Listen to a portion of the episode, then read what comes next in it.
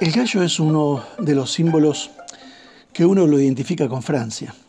Es así porque la Galia, que es el nombre que se le da a Francia, Galia, se utilizaba en la antigüedad en las monedas y, los, galos lo, lo, utilizaron como símbolo de su territorio, dado que en latín galus significa gallo o galo.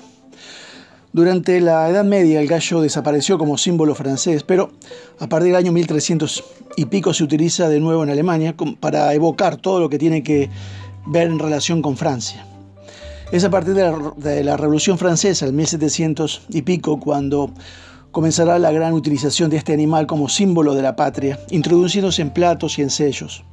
Napoleón, sin embargo, rechazó que estuviera presente en su emblema porque un gallo, decía él, no tiene fuerza, no puede ser la imagen de un imperio como Francia.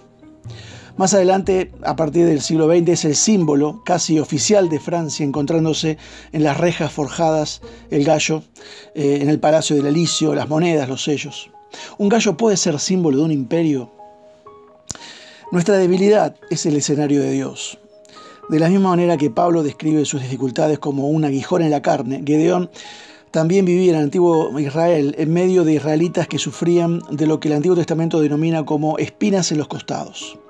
La espina de ellos era acoso, era el acoso de los eh, cananeos. Cuando nos encontramos con Gedeón, su pueblo se encuentra desesperado después de siete años de saqueo de sus cosechas por parte de los cananeos. La historia de Gedeón empieza en un lagar donde estaba trillando trigo para esconderlo del enemigo. El ángel del Señor se le aparece y le dice, guerrero valiente, el Señor está contigo. ¿De verdad? Este guerrero valiente, entre comillas, en particular se está escondiendo. No exactamente un acto valiente. La respuesta de Gedeón es sorprendentemente franca. Ah, Señor mío, si Jehová está con nosotros, ¿por qué nos ha sobrevenido todo esto? Jueces 6, 13. Con frecuencia esta es nuestra primera pregunta. ¿Cómo pueden la presencia de Dios y mis dificultades ocupar el mismo espacio? Gedeón lucha por reconciliar las acciones de Dios en el pasado con su aparente silencio en el presente. ¿Y dónde están todos los milagros que nos contaron nuestros antepasados? Dicen. ¿Acaso no dijeron el Señor nos sacó de Egipto? Versículo 13.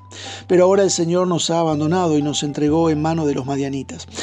En esta parte de la historia descubrimos que Gedeón está hablando con Dios y mirándole Jehová le dijo, versículo 14, ve con esta tu fuerza y salvarás a Israel de la mano de los madianitas. ¿No te envío yo? La pregunta del Señor, ¿no te envío yo? Hace eco a la pregunta que Gedeón le acaba de hacer. ¿Acaso no dijeron el Señor nos sacó de Egipto? Ambas preguntas empiezan con la misma palabra hebrea halo.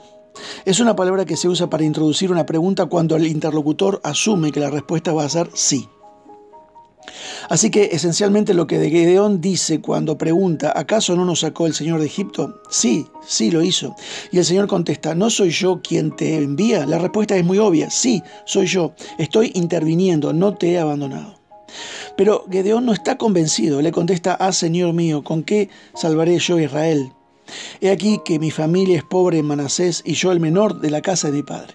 La pregunta de Gedeón es una respuesta directa a la comisión del Señor. Ve con esta tu fuerza y salvarás a Israel. Dios le dice que vaya en su fuerza. Y Gedeón le responde, ¿con qué? En otras palabras, ¿con qué fuerza? Soy el hombre más débil en el clan más débil.